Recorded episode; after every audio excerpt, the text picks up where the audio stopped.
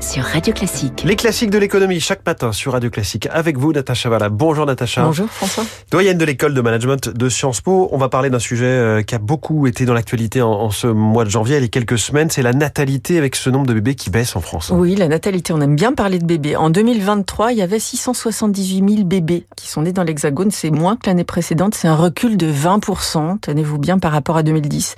Donc on est vraiment, depuis le milieu des années 2010, en baisse continue. Et c'est un Euh, sujet économique euh, Alors, lourd. hein. c'est compliqué parce que ça a plein de conséquences. D'une part, euh, sur la croissance. Et pourquoi sur la croissance? Bah, Très simplement parce que moins on est, moins il y aura de demandes agrégées, c'est-à-dire qu'on consommera moins de biens et services. Et donc, euh, ça ne permet plus d'équilibrer le- le- ces marchés-là.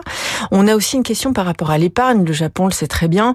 Plus on a d'épargne, plus on a de, de, de, de personnes dans le pays, plus on a de production, bien sûr, mais aussi d'épargne qui permet de financer l'investissement et donc le progrès technique et donc l'amélioration de la productivité et on espère du niveau de vie. Donc Mmh. le niveau de vie est lié quand même aussi à la démographie.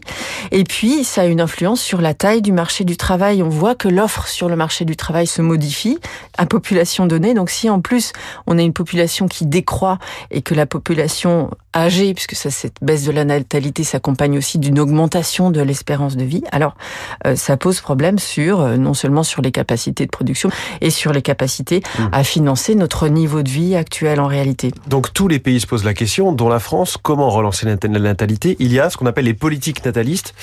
Est-ce que ça peut marcher euh, et, et d'où ça vient? Alors, ça vient d'assez loin, les politiques natalistes. C'est pour ça qu'on peut être assez... Moi, je serais assez optimiste. Je sais que les vues sont très tranchées. À la fin du 19e siècle, dans les années 1870, on a commencé à, à- à concevoir des politiques qui, finalement, euh, prenaient...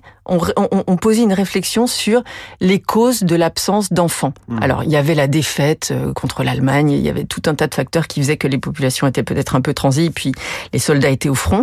Mais en tout cas, l'idée à l'origine, c'était de dire il nous faut plus de soldats, donc il faut plus de bébés. On n'en est plus là. Déjà il y a démographique. hein, Oui, c'est un petit peu ça. Alors, on n'a pas ce genre de, de, de, de réflexion, mais euh, à l'époque, on a identifié déjà des, des leviers qui sont aujourd'hui encore assez pertinents. Finalement, on commence par développer le réseau d'infrastructures sanitaires, les hôpitaux pour diminuer. Alors à l'époque, c'était la, la mortalité prénatale et la mortalité à, la- à- à la Infantile, maternité infantile. Donc ça, c'était un premier sujet. On l'a quand même, on a quand même fait des gros progrès, mais ça continue et c'est important de le souligner. On a déjà mis en place des prestations en nature, c'est-à-dire que c'était surtout les entreprises qui étaient en charge de ça au départ. Ça s'est nationalisé par la suite, mais qui disaient voilà, on finance des services, des équipements, des tout ce qui correspondra à nos crèches et à nos et à nos à nos PMI aujourd'hui. Euh, mais il y avait aussi un peu des mesures fiscales qui permettaient aux familles de finalement d'élever leurs enfants, d'avoir le même niveau de vie que- qu'elles aient des, des enfants ou pas. Ça aussi, c'est un facteur qui est important aujourd'hui. Et ce qu'on a fait, et on, on en voit les fruits aujourd'hui, je trouve, c'est qu'on a commencé à réfléchir sur les connaissances en sciences sociales Mmh. de la condition pourquoi fait-on un enfant, comment fait-on un enfant et comment fait-on pour l'élever dans des bonnes conditions et faire en sorte que cet enfant soit ensuite heureux et productif, si on simplifie.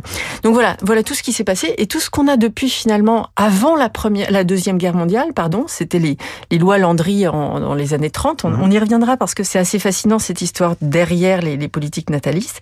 Alors aujourd'hui, on arrive sur un appareil qui est quand même très efficace parce qu'on a une sécurité sociale à laquelle on a intégré la caisse d'allocation familiale avec des mécanismes qui partent du, du quotient familial pour atténuer la progressivité de l'impôt. Ça, tout le monde le connaît, donc Mmh. j'ai pas besoin de, de développer.